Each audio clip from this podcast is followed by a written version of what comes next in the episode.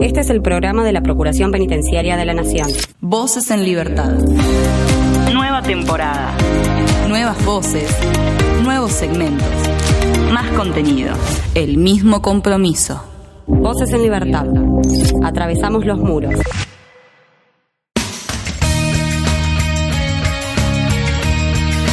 Comenzamos un nuevo episodio de Voces en Libertad del programa de la Procuración Penitenciaria de la Nación. En este primer programa del año, en este caso, por supuesto, como siempre, mucha información para resaltar. En nuestro primer bloque hablaremos con Estela Camarota, ella es coordinadora general de actividades de la Facultad de Ciencias Económicas de la UBA en los centros universitarios de las cárceles desde el año 1996. ¿eh? Hay mucha, mucha tela para cortar realmente, así que una charla muy interesante la que seguramente tendremos con Estela Camarota. Por otro lado, hablamos con el recientemente nombrado al frente de la Comisión Nacional de Prevención de la Tortura de Chaco, Estamos hablando de Kevin Nielsen, así que charlaremos sobre los desafíos que, se vienen ahora y cuáles son las actividades que, que están y que van a realizar. Y por último, tendremos un repaso del 2023. ¿Cómo es esto? Bueno, haremos un panorama como los que solemos hacer todos los meses, pero en este caso un panorama anual algunas notas, seis notas destacadas de, de este año, que va, del año pasado, en verdad, del 2023, que, que hemos tenido, así que em, lindos para, para, repasar un poco lo que, lo que ha sucedido. El programa empieza como siempre con este equipo completo, con Gabriela López en la producción, con Tomás Rodríguez Ortega en la edición. Mi nombre es Damián Fernández y comenzamos este nuevo episodio, primer episodio del año de Voces en Libertad. Bienvenidos y bienvenidas. Denuncias al 0800 333 9736. Hace valer tus derechos.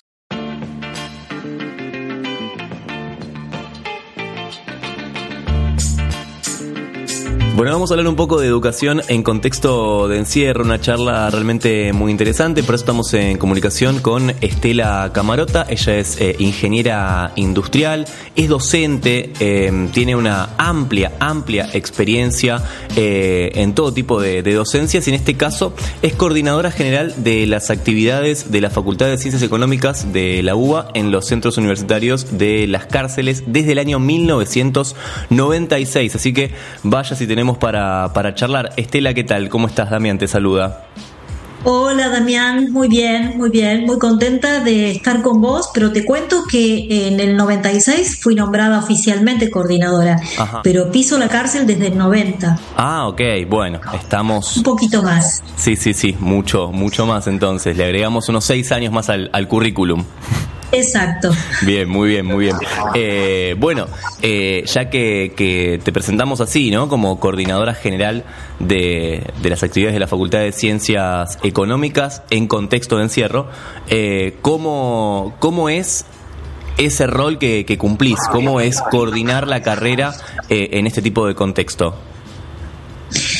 Bueno, eh, las personas que hacemos coordinación de las carreras bajo el paraguas del programa UBA 22, que es de la Universidad de Buenos Aires, eh, nos correspondemos con cada una de las unidades académicas.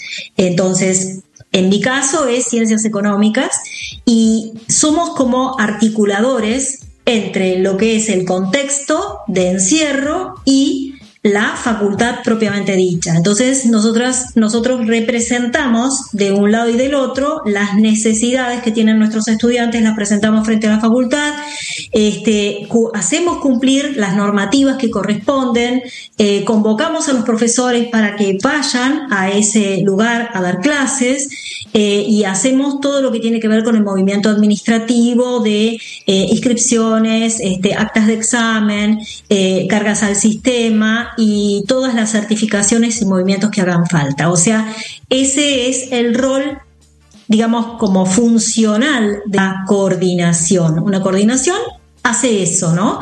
Este, articula los dos mundos en términos generales. Bien. Te lo digo, te lo digo así, estructural como de manual. Obvio que hay muchas más cosas. Sí, sí, sí, por supuesto, por supuesto, por supuesto. Eh, y en cuanto al, contexto en el que en el que les toca, ¿no? Que es contexto contexto de encierro para vos, ¿qué representa la, la educación? Eh, cada vez que me preguntan eh, por qué ir a la cárcel, ¿no? Independientemente de que yo tengo muchísima actividad en el contexto, en situación de libertad, digamos, este, pero eh, siempre pregunto, y, y, o si no, ¿dónde? ¿no? O sea, como que el, la situación de encierro, la privación de libertad, encuentra en la educación una luz, es una puerta abierta. Entonces, em, ser portadora de eso, gestionadora de esas, de esas situaciones, eh, a mí me parece que es como el sentido trascendente que tiene la educación. Eh, la educación tiene que ver con, con ordenar, organizar, eh, de alguna manera estimular, fomentar que esa enorme energía que hay en las personas se encauce eh, en un sentido positivo. Em, entonces, cuando nosotros hablamos de eso en, cualquier situación, ¿no? Para nuestros estudiantes de las facultades y, de todos los niveles, eh, bueno, tiene esa razón de ser, pero en el caso eh, de contextos de encierro, en donde mm, hay una limitación muy grande de mm, este, de oportunidades, eh, de representaciones de otros modelos de sociedad, de otras formas de vivir y demás, la educación eh, trae de la mano todas esas cosas que hacen falta como para eh, gestionar otra clase de vida para las personas que están atravesando esa circunstancia. Entonces, cobra un valor extraordinario. Te diría que prácticamente siempre, eh, al menos personalmente, siento como que la solución de la mayoría de los males de la humanidad pasa por la educación. Claro. Eh, tenés eh, más de 30 años de, experiencia ¿no? en este, en este labor. ¿Qué cosas en estos 30 años han cambiado en cuanto al, labor del día a día, positivas y negativas, ¿no? lo, que, lo que quieras destacar? Pero bueno, son, son 30 años, ¿no? Imaginamos que algunas situaciones han, han cambiado o han mutado. Eh, mirá, eh, si vos me decís a ver cómo, cómo viví la, coordinación desde los inicios hasta este momento, em, te diría que la presencia de estas, em, de estas este, actividades, de estas acciones, eh, ya es como obligatoria y natural. En algún momento eh, se vivía como excepcional, ¿no? O sea, el hecho de pensar que la universidad entrara a la cárcel eh, y bueno, que abriera ese, espacio este, de, luz, eh, era más extraño. En este momento es como, en mi concepción, es como eh, absolutamente natural. O sea, es obvio que la universidad tiene que estar presente en la cárcel. Ni qué decirte la educación. Eh, la educación en términos generales, desde todos los niveles, eh, es obligatorio, ¿no? Y, es obligatorio. Pero la universidad, que es el momento en el cual se puede pegar un salto desde lo que es la, la, formación básica del estudiante a lo que podría ser el desarrollo de su vocación, la proyección, eh, repito lo que dice, dije antes, de otra clase de vida, a mí me parece que es eh, fundamental. Entonces te diría que va cobrando, eh, a lo largo del tiempo va cobrando más fuerza. o sea, ya es como un tema de Estado, ¿no? Cuando simplemente empezás porque es un derecho, el derecho a la educación, a que se eh, plantee como algo que no puede faltar. Eh, la posibilidad de, de, tener estos ámbitos.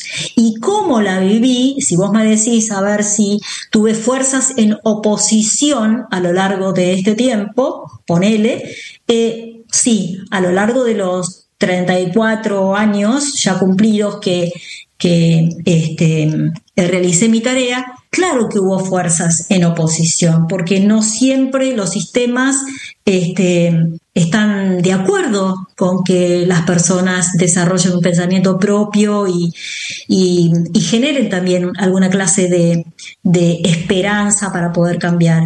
Eh, pero también hemos ido desarrollando estrategias, o sea, al mismo tiempo que, se, que aparecieron las oposiciones, eh, también hemos creado nuestras formas eh, de lidiar con esas circunstancias.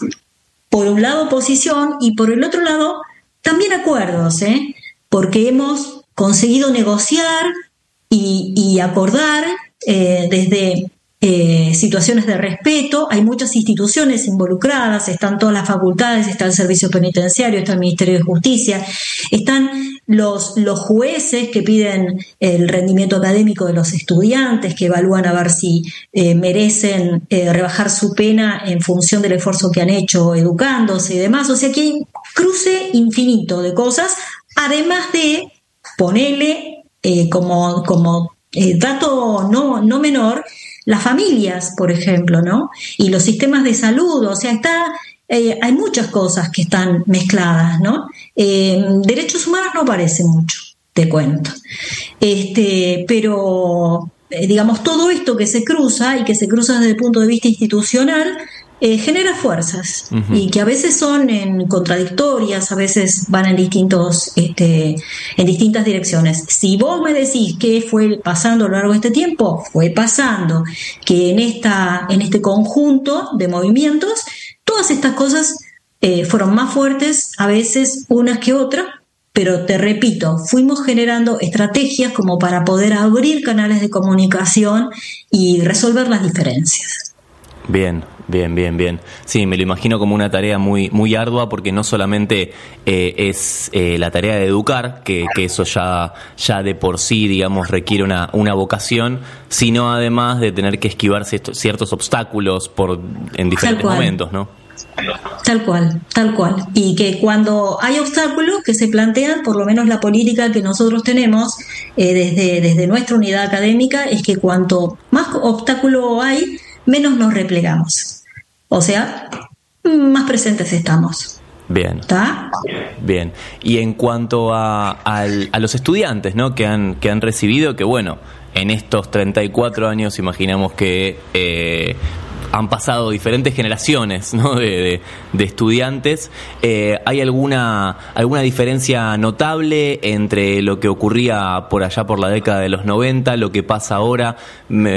bueno, el uso de la tecnología tal vez, ¿no? Lo que fue la pandemia y etcétera. No sé si, si esto hizo que, que, se, se marque un, cambio eh, notable en cuanto al tipo de, de educación o al cómo ejercer la, educación y cómo la reciben los estudiantes también, porque bueno, a esto me refiero, ¿no? Las generaciones van cambiando y evidentemente si pasa fuera de los muros, que los estudiantes tienen una forma distinta de, de recibir la información, no sé, no sé intramuros si sucede lo mismo.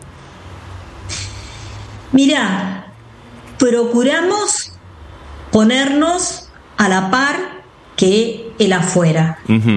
Eh, no sé cómo es en otras unidades académicas, pero nosotros tratamos de que los estudiantes eh, se habitúen más a la utilización de la tecnología. No podemos hacer mucho en relación con eso, porque no es que contemos con una, digamos, una instalación de, de informática que esté eh, perfectamente adecuada a lo que se necesita y también la comunicación está eh, recién instalado el tema de internet pero con limitaciones. Entonces no es que eh, pueden abrirse al mundo de la investigación de una manera completamente libre.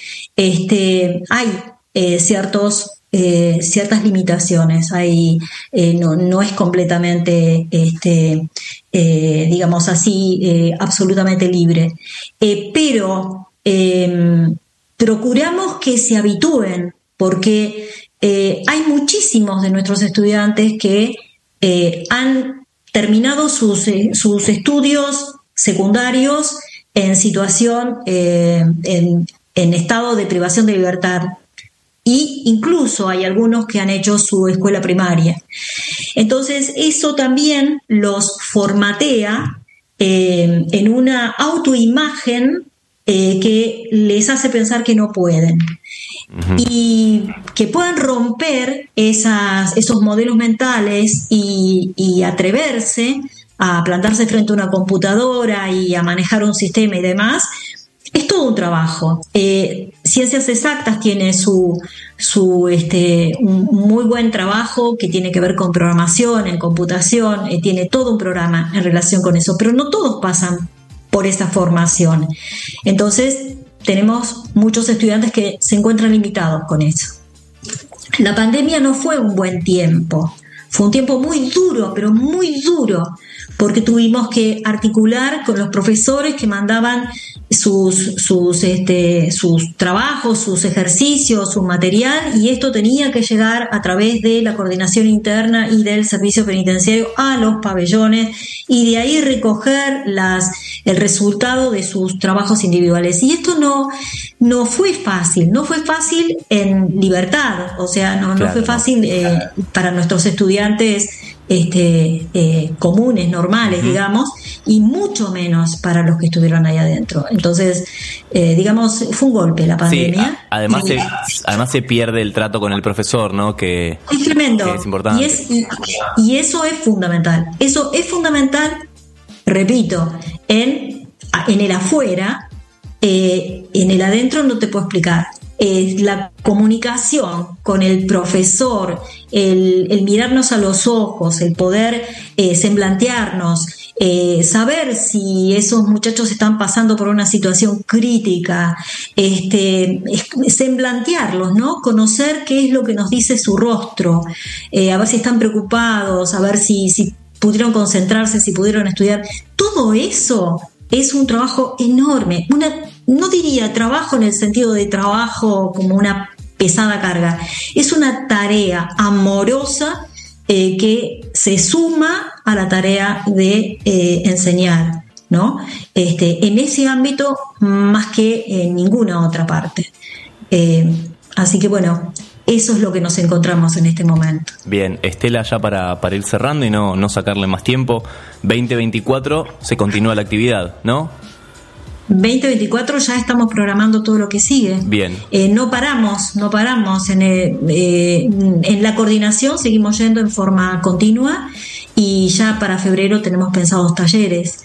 Este, porque sí sabemos que no hay mejor lugar para estar que en ese oasis, eh, que es donde los, los este, estudiantes nuestros eh, encuentran una, un, espacio de, en donde respiran, respiran otro aire. Bien, bien. No queda más que, que despedirnos y, y, agradecerte por este, por este rato que te tomaste para charlar con nosotros. Un, un gusto realmente esta, esta charla y por supuesto eh, estamos en comunicación eh, para, para, lo que sea, lo que haya que, que difundirlo, que bueno, en este caso fue una charla bastante, bastante abierta, ¿no? Y bastante amplia, pero, pero en el caso de que haya que difundir algo o, lo que sea, este programa eh, tiene las puertas abiertas para, para vos. Bueno, muchísimas gracias, muchísimas gracias. Me produce mucho, mucho placer que ocurra esto, porque mm, sentir que hay una vibración hacia afuera que, que pone los ojitos eh, aquí adentro, está bien que es la procuración y, nada menos que la procuración, pero em, la sensibilidad este, en relación con estos temas eh, yo la agradezco profundamente, en forma personal la agradezco. Así que gracias a, ustedes. Gracias mías a ustedes. Muchas eh, gracias, muchas gracias. Te, te mandamos un abrazo y gracias por este, por este rato. Eh, al contrario, gracias a ustedes y un abrazo. Un abrazo. Hablamos con Estela Camarota, charlamos un poco sobre educación en contexto de encierro, pasó por Voces en Libertad.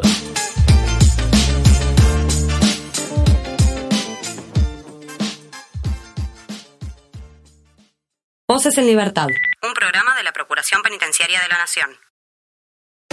Parte del disco Desde el fin del mundo, un artista que tiene muy, muy buenas canciones. Eh, el 2023 fue suyo, veremos cómo le va este año. Es eh, Duki con Ticket. Trato de escaparme, siento que soy malo para amar, me duele pensarte. No sé dónde buscar para poder encontrarme, pero no me pienso conformar, no soy el de antes. Como y tomo otra pastilla como pa' controlarme.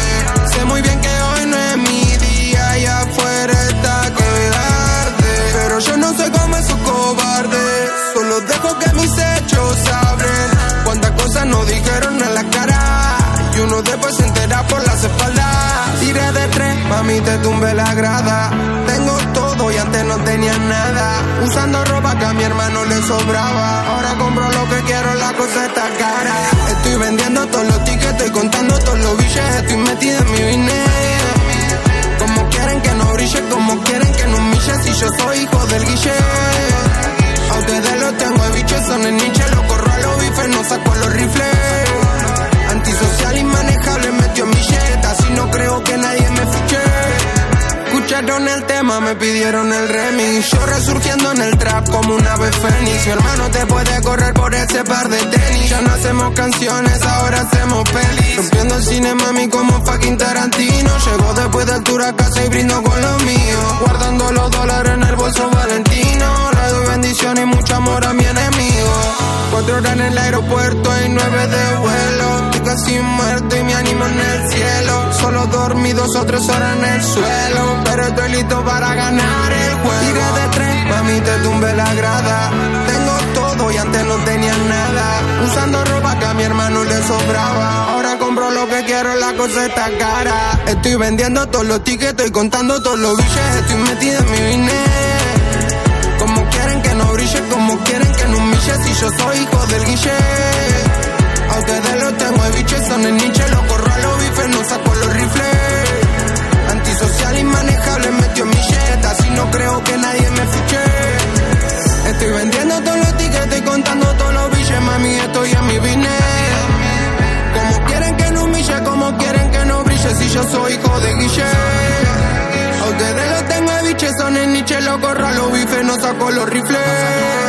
Antisocial, inmanejable, metió en mi jet, así no creo que nadie me fiche.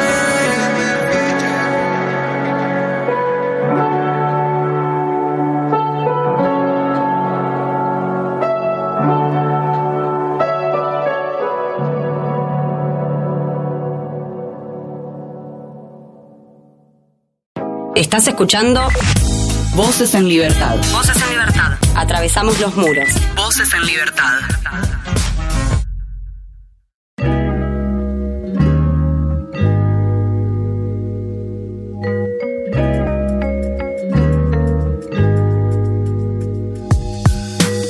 Bueno, vamos a hablar de el mecanismo local de prevención de la tortura por Chaco ante el Comité Nacional para la Prevención de la Tortura porque designaron a eh, Kevin Nielsen y estamos justamente en comunicación con él. Kevin, ¿cómo estás? ¿Todo bien? Bienvenido a Voces en Libertad. ¿Qué tal, Damián? Un gusto saludarte y charlar con ustedes. Bueno, el gusto, el gusto es nuestro. Felicitaciones eh, para empezar, para empezar esta charla. Eh, felicitaciones por, Gracias. por la decisión y preguntarte qué, qué desafíos se vienen con esto. eh, es- ¿qué, qué, qué- qué- qué viene a partir de esto? Bien, eh, bueno, antes que nada, gracias, agradezco la- las felicitaciones. Eh, la verdad que, como bien vos decías, es un gran desafío, una enorme responsabilidad también con las que nos han honrado, bueno, las eh, 14 provincias que integran el Consejo Federal de Mecanismos Locales de Prevención de la Tortura y Ciudad Autónoma, incluido Ciudad Autónoma de Buenos Aires y bueno, la Procuración Penitenciaria de la Nación, que integra también el Consejo Federal y que este, esta semana, tanto a mí como a Leandro Alperín por la Ciudad Autónoma de Buenos Aires nos han, nos han electo para que seamos comisionados del Comité Nacional en representación precisamente de este Consejo Federal, es decir, precisamente de los mecanismos locales de prevención de la Argentina. El desafío es enorme porque tiene que ver con un, sostener un trabajo de consolidación de estos mecanismos, ser un poco la voz y la representación de las provincias, de los estados locales, ¿no? Eh, y esto es fundamental porque es una nota distintiva que tiene la Argentina, que tenemos un estado federal, y digo una nota distintiva porque además pudimos tener hasta la participación ahí de Sara Vera, de la APT, que decía, esto que se ve en Argentina no se ve en otros países, donde hay países unitarios, donde existe un mecanismo nacional de prevención de la tortura, eh, y no existe más que eso, ¿sí? Entonces, es la primera vez que ella podía ver a 14 mecanismos locales debatiendo, intercambiando ideas, inclusive eligiendo representantes. Y esta es una característica argentina. La verdad que lo que se ha hecho en estos dos años, últimos años, ha sido un laburo inmenso e importantísimo de parte del Comité Nacional y de las anteriores representantes, eh, que tuvo que ver con la apertura de, más de 10 mecanismos en el lapso de dos años. Eh, y eh, este es el desafío, continuar con esto y esperemos, esperemos la verdad que en dos años podamos tener mecanismos locales en todas las provincias argentinas y además la consolidación de los existentes, porque ahí vienen muchos temas de agenda que van emergiendo que tienen que ver con el presupuesto, con eh, fortalecerlos, fortalecerlos en su diálogo, fortalecerlos en su autonomía, es decir, que tengan capacidad de acción en esta tarea tan importante que es la inspección eh, autónoma, independiente y la fiscalización de los espacios de privación de libertad, ¿no? ¿Y cómo, cómo se maneja ese tema? Por ejemplo, mencionaste presupuesto, que es algo, o, que es un tema bastante sensible, ¿no? Sin meternos eh, en política ni nada de esas, ni nada de esas cosas, pero bueno, consultarte cómo, cómo se frente a ese tema. Bueno, totalmente. Es un tema justamente en, en estos periodos que estamos viviendo, hablar de presupuesto, de, de, aumento de presupuesto o de la carencia presupuestaria, en este caso de los mecanismos locales, parece un tema que es contraintuitivo a los tiempos que estamos viviendo, porque estamos viviendo en periodos donde, donde hay recortes, donde hay ajuste del gasto público, ¿sí? Entonces, como bien vos lo dijiste, es un tema delicado, pero nosotros, a ver, la intención, por lo, por lo menos de esta representación, es eh, no eh, obviar esa discusión, porque así como la provincia del Chaco, y hago una breve reseña, la provincia del Chaco fue el primer mecanismo, la primera provincia a tener un mecanismo local de prevención de la tortura, que empezó a iniciar, inició en el año 2012, contaba con dos personas trabajando. Hoy somos, eh, somos además los comisionados y comisionadas, más de 40 personas. Eh, junto con la Procuración Penitenciaria y la Comisión Provincial por la Memoria, han sido los mecanismos pioneros, si se quiere, y eso hoy nos da la posibilidad a estas tres, a estos tres mecanismos que te he mencionado, incluyendo el Chaco, de monitorear todos los espacios de privación de libertad que están bajo nuestra órbita, nuestra competencia y nuestra jurisdicción. Hay mecanismos que están iniciando, que, que están naciendo y que todavía no tienen el presupuesto adecuado, suficiente y necesario como para poder hacer esta tarea eh, con la profundidad que demanda su mandato legal. ¿sí? Entonces, una de las primeras cosas que hay que hacer es tener claridad acerca de cuál es la situación de cada uno de los mecanismos. Y cuando digo la situación me refiero tanto a cuál es su configuración legal, ¿sí? Es decir, cuáles, eh, cómo están diagramadas las leyes, cuál es, cómo su integración, cuáles son los recursos técnicos, humanos y financieros con los que cuentan para poder desde el Comité Nacional ayudar a que los estados provinciales, que son los que por mandato internacional deben proveer a estos mecanismos de un presupuesto adecuado para su funcionamiento, porque así lo dice el Subcomité de Naciones Unidas, bueno, finalmente lo termina haciendo, ¿sí? En el entendimiento que son eh, instituciones fundamentales para la defensa de los derechos humanos de las personas privadas de libertad. Así que la idea es poder establecer parámetros, primero un, análisis comparativo de todos los mecanismos locales. Eh, hay quienes tenemos presupuesto suficiente, como por ejemplo la provincia del Chaco, hay otros que no, hay otros que están eh, iniciando, pero establecer este comparativo, este poder establecer inclusive metas a los estados provinciales de dotación adecuada de recursos a estos mecanismos. ¿no? ¿Sí? Esto es algo que nos hemos propuesto del plan de trabajo de particularmente esta representación y por supuesto hacer este trabajo junto con los mecanismos locales, es decir, en realidad respaldarlos en sus diálogos cooperativos con las autoridades públicas provinciales para ir creciendo en términos de, eh, términos de provisión de recursos adecuados para su funcionamiento. Este es uno de los principales desafíos. Cuando decimos recursos no nos referimos únicamente a la dotación de un presupuesto, sino también a la posibilidad inclusive de que cuenten con medios de movilidad que básicamente puedan ejercer su labor, que es el monitoreo no solamente de los espacios tradicionales de privación de libertad, como cárceles y comisaría, sino de los espacios denominados no tradicionales, conforme el, su comité de Naciones Unidas, que tienen que ver con dispositivos de niñez, adolescencia y familia, dispositivos de salud mental, eh, residencia de adultos mayores o asilo de ancianos, como comúnmente se lo conocen, ¿sí? Este es el, el norte o el sur, como nos gusta decir a nosotros, de todo mecanismo local, de que pueda hacer este trabajo en todo lo ancho del territorio provincial donde están afincados cada uno de ellos. Bien, bien, bien, bien. Y bueno, estamos, estamos promediando ya eh, un, fin, de año, un comienzo de, del 2024. ¿Cuándo comienza esta, eh, todo este trabajo que estás, que estás hablando? Bien, nosotros junto con Leandro eh, asumimos, eh, empezamos nuestra gestión el 29 de diciembre. Lo primero, conforme al plan de trabajo, que fue algo interesante porque fue algo pedido por los propios mecanismos locales a quienes los representamos y particularmente hablo del plan de trabajo, lo primero que, que ya estamos eh, por iniciar en enero es un relevamiento, es decir, un, junto con el Comité Nacional, un, pedido de informes para tener claridad, un diálogo más constante con los mecanismos para tener claridad y poder hacer un análisis comparativo de las distintas normativas, recursos, personal, etcétera, y las necesidades de, de estos mecanismos para tener primero un diagnóstico, ¿sí? La idea es que esto podamos tenerlo en febrero, marzo a más tardar, ¿sí? La idea también es eh, poder incluir en el informe anual del Comité Nacional una sección específica que además del diagnóstico de la situación de la privación de libertad en Argentina y las visitas y las recomendaciones que viene haciendo el Comité Nacional, que haya inclusive que jerarquizar un anexo en torno al estatus tanto jurídico como materia de recursos de cada uno de los mecanismos locales. Entonces esto le da una fortaleza a los mecanismos locales al momento de eh, dialogar con las autoridades, digamos, el los poderes legislativos provinciales, los poderes ejecutivos, para establecer esa comparación, ¿no es cierto? Decir, bueno, nosotros, por ejemplo, doy un caso de Tucumán, ¿sí? Por, por decir un caso. En Tucumán, el comité está conformado, lo integra la sociedad civil, eh, representantes de los poderes del Estado, pero aún hoy no cuenta con un presupuesto de funcionamiento. Bueno, la idea es que desde el Comité Nacional poder darle este empujón de decir, bueno, nosotros hicimos un diagnóstico pormenorizado a todo el país, con lo cual eh, el Comité de Tucumán va a poder tener también un comparativo, ¿sí? Con otras provincias para poder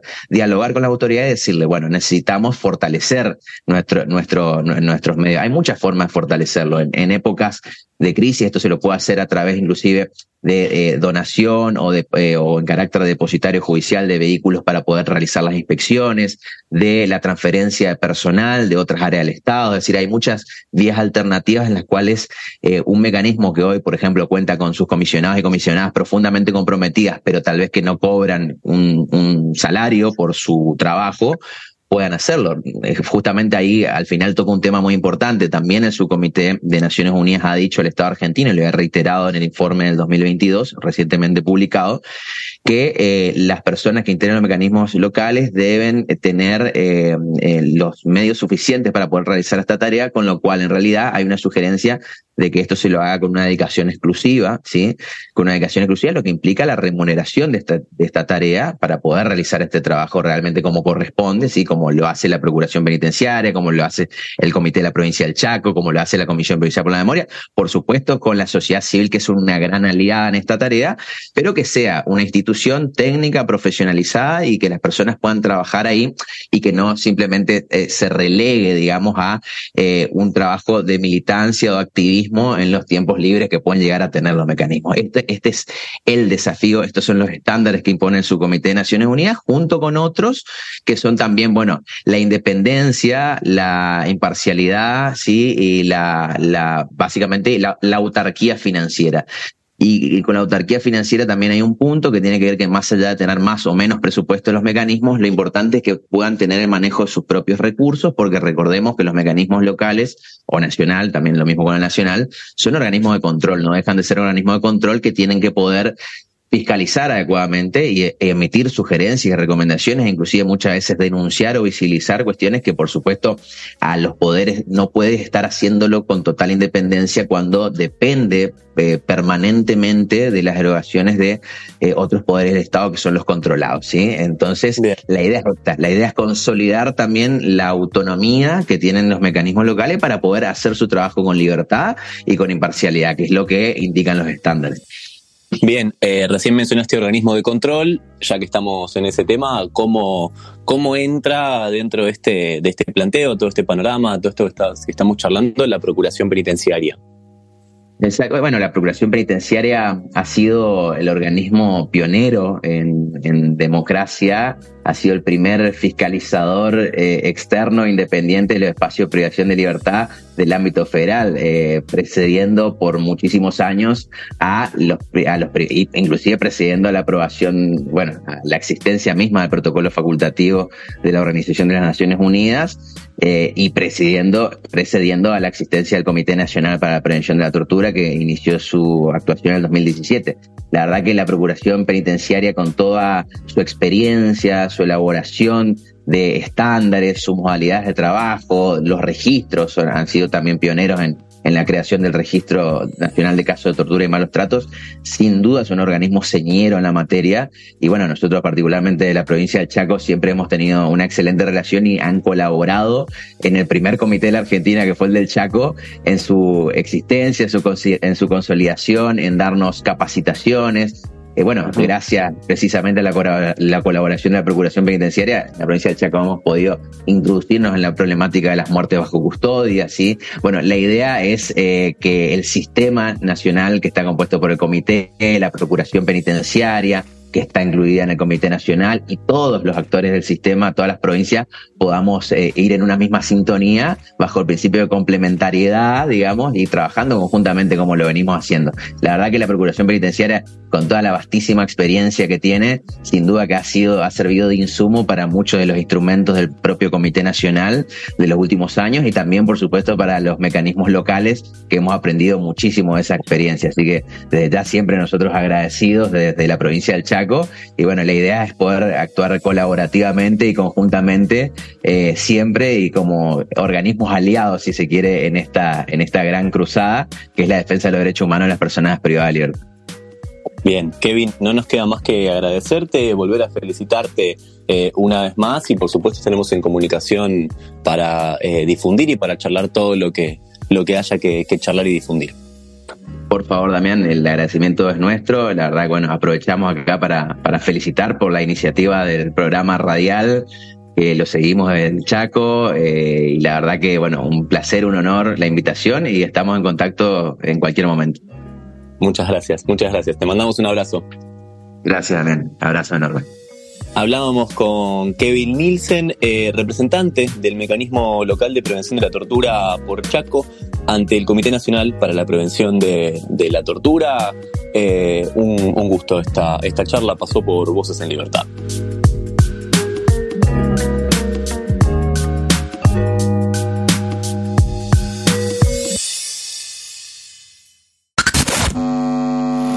Síntesis de la semana. Noticias en un minuto.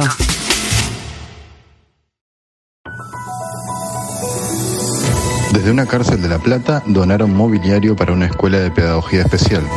Se trata de una iniciativa tendiente a bajar los índices de reincidencia delictiva mediante la inserción laboral. El Centro de Formación Profesional número 402 finalizó el ciclo electivo 2023.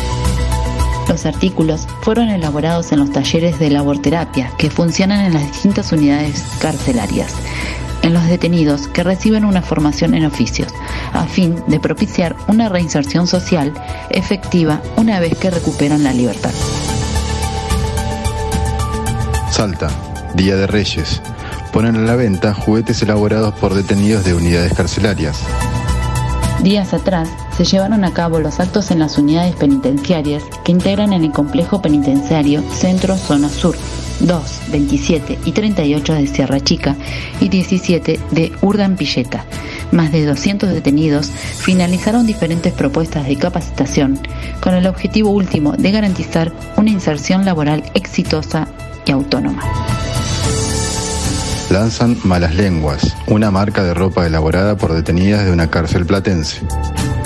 Personas privadas de libertad que participan de un taller de carpintería dentro de una cárcel bonaerense de Orina elaboraron muebles de madera y los donaron a una escuela especial, Ana Sushivam. Voces en Libertad, un programa de la Procuración Penitenciaria de la Nación.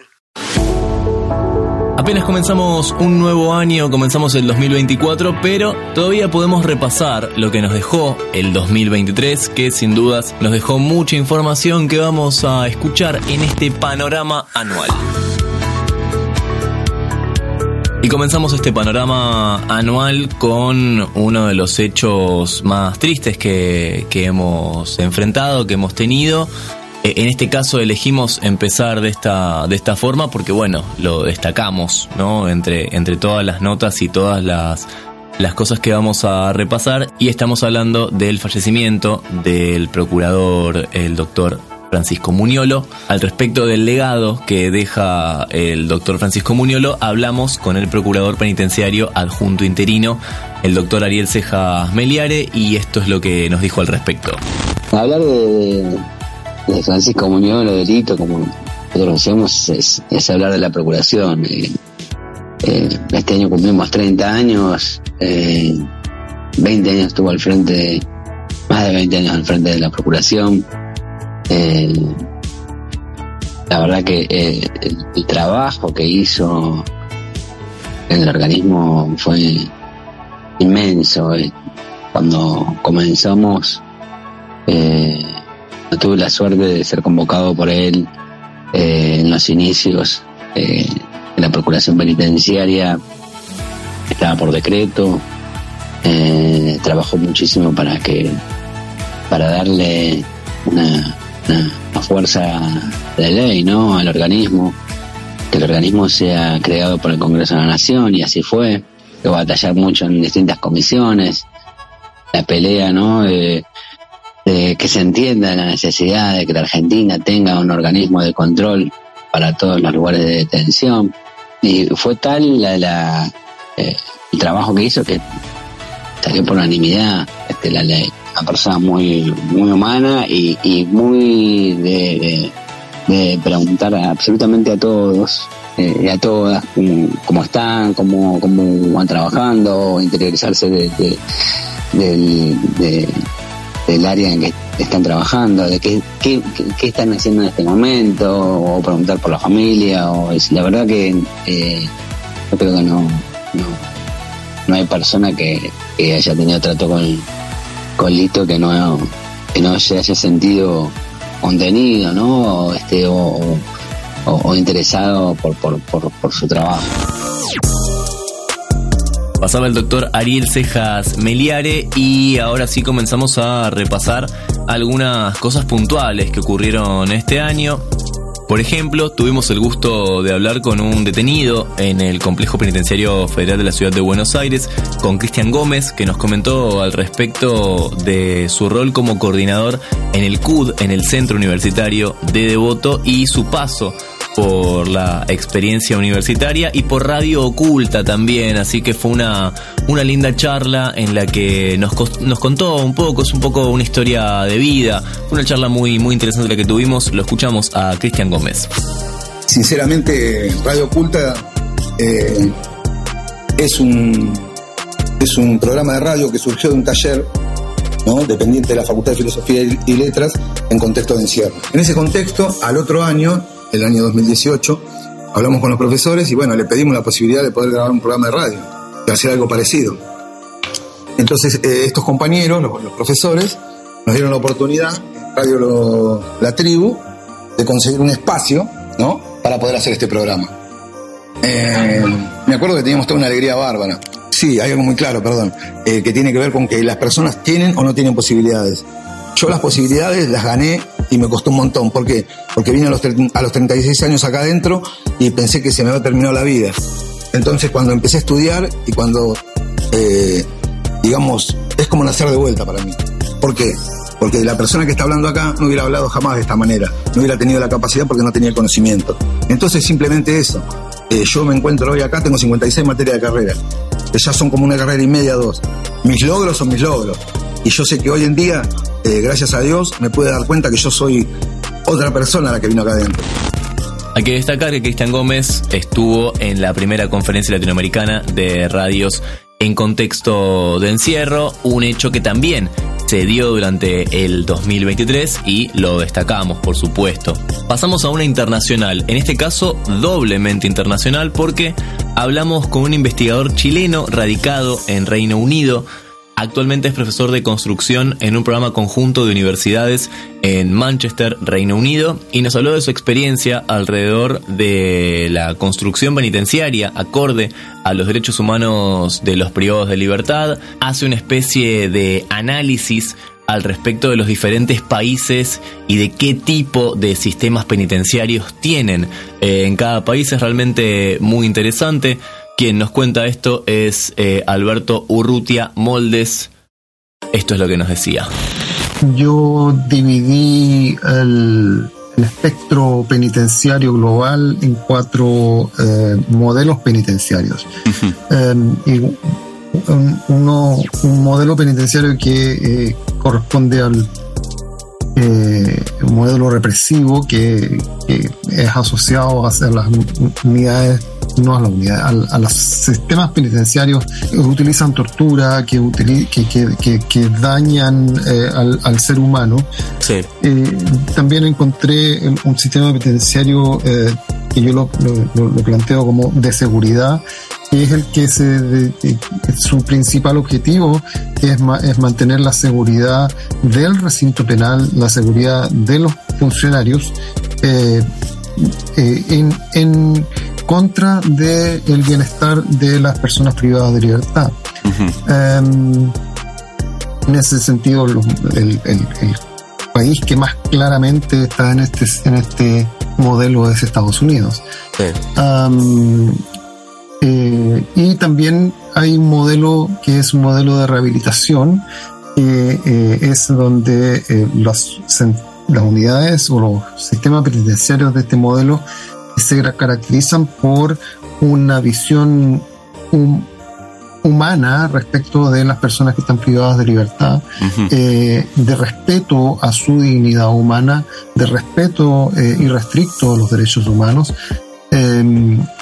Y hay un cuarto modelo que es un modelo que eh, yo llamo un modelo híbrido, donde coexisten los tres anteriores en distintos eh, grados, eh, como lo, lo que pasa en la gran mayoría de los países latinoamericanos, donde tenemos una eh, sistemas penitenciarios que, eh, que están enamorados del, del, del, sistema de seguridad, del, modelo de seguridad, pero no tienen el dinero para poder implementar el, los, los las cárceles y los recintos penitenciarios del tipo estadounidense. Claro. Eh, que eh, todavía tienen reminiscencias respecto de eh, violaciones a derechos humanos porque son países que en su mayoría han vivido en alguna, alguna etapa de dictadura o etapa de violencia social.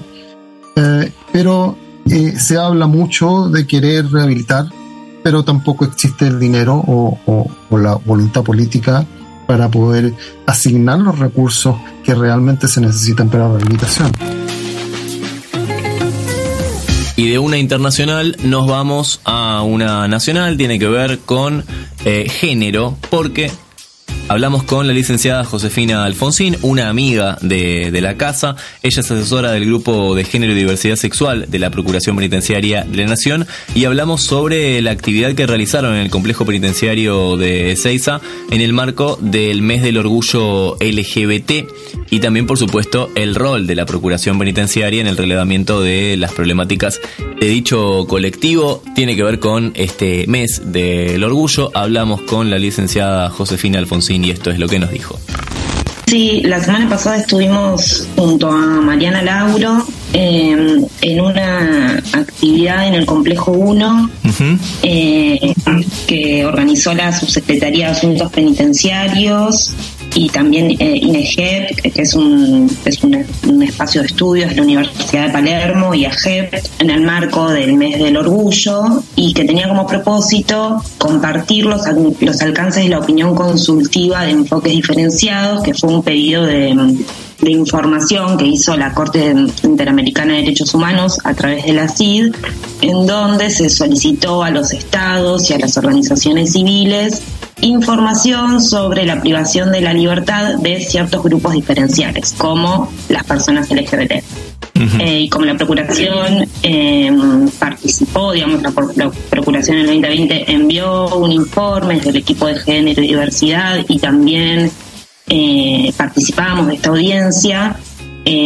bueno, la intención fue ahí compartir con estas instituciones un poco los diagnósticos, las recomendaciones que se hicieron, los desafíos que presenta también trabajar con personas LGBT en contextos de encierro y lo interesante que tuvo la actividad, eh, para mí lo, especial fue que se hizo en el complejo 1 con las personas detenidas en uno de los pabellones de diversidad. Entonces, estuvo buenísimo poder compartir este documento, estos estándares de derechos humanos eh, con la población que en definitiva eh, son quienes después se tienen que apropiar de, estos derechos o de estos estándares o de estas discusiones que, se tienen en las instituciones.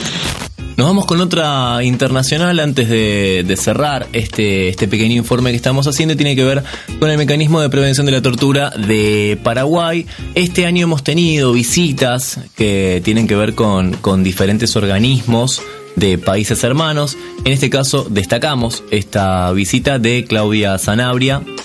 Ella es comisionada de, este mecanismo y en su visita nos contó lo siguiente.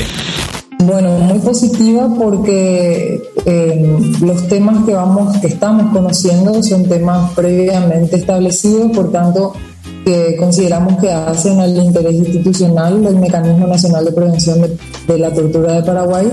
Uno de ellos, por ejemplo, ayer empezábamos viendo cómo está conformado aquí en, la Procuraduría el Centro de Atención a Denuncias y pudimos eh, realmente ya empezar a trabajar pormenorizadamente en el mecanismo de cómo reciben las denuncias, cómo las sistematizan, cómo las derivan. Es un proceso que también estamos haciendo en Paraguay y encontramos fortalezas de la Procuraduría que podemos implementar en Paraguay, a la vez que pudimos dejar ciertas impresiones sobre nuestro trabajo y que por ahí también pueden colaborar aquí. Así que, como te decía, es un, mecanismo bilateral de cooperación, por tanto, hay aprendizajes, creo yo, considero muy positivos para nosotros y también eh, aquí localmente.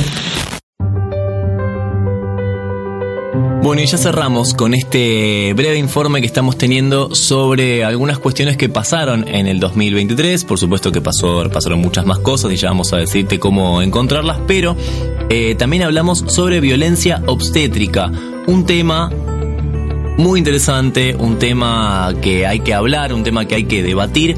Charlamos de el rol que tiene la Procuración Penitenciaria de la Nación en relación a las detenidas víctimas de violencia obstétrica. Hablamos con Verónica Mankel, coordinadora del equipo de género y diversidad sexual de la Procuración Penitenciaria de la Nación. Esto es lo que nos dijo.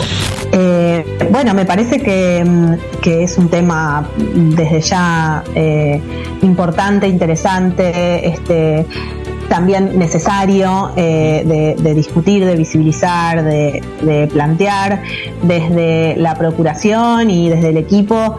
Eh, bueno, venimos eh, laburando sobre este tema ya desde hace varios, varios años.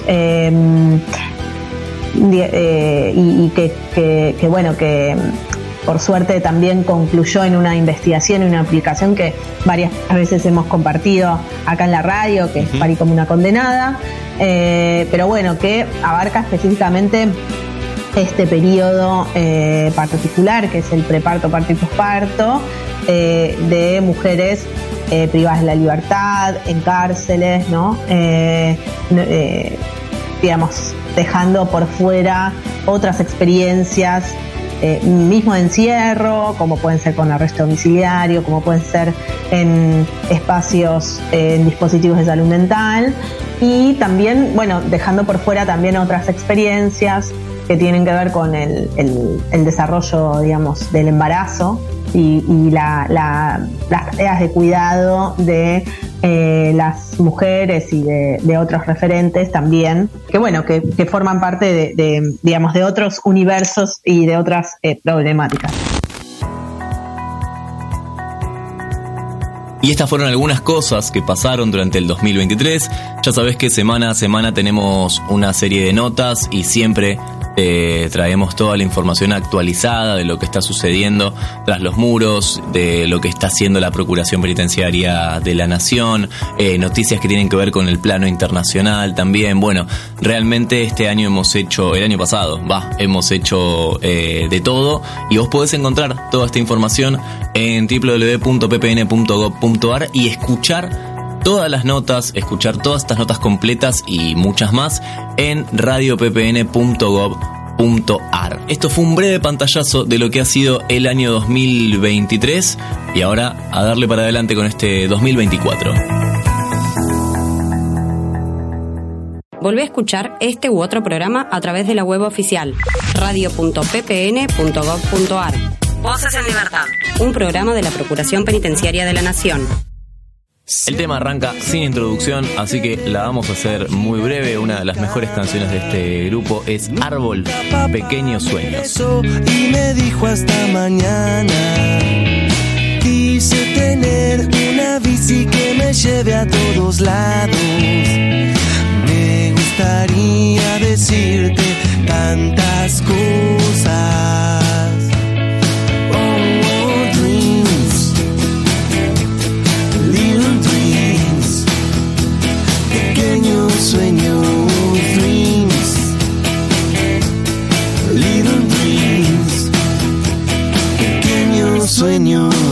Siempre mi abuela me pidió que yo vaya a visitarla.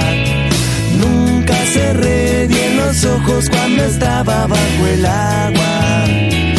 Quise esta tarde encontrarte caminando hasta mi casa gustaría decirte tantas cosas.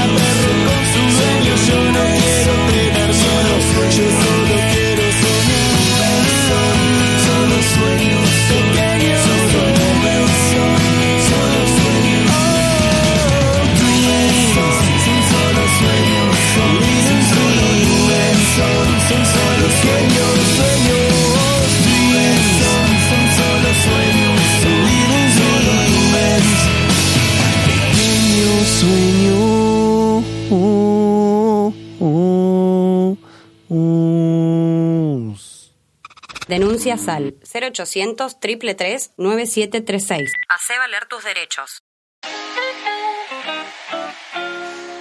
Y hasta acá llegamos con este episodio de Voces en Libertad, primer episodio del año. Sabes que puedes encontrar más información, como decíamos recién, en www.ppn.gov.ar. Nos despedimos hasta la semana que viene. El equipo completo, Gabriela López estuvo en la producción, Tomás Rodríguez Ortega en la edición. Mi nombre es Damián Fernández y nos encontramos en el próximo episodio de Voces en Libertad. Chau.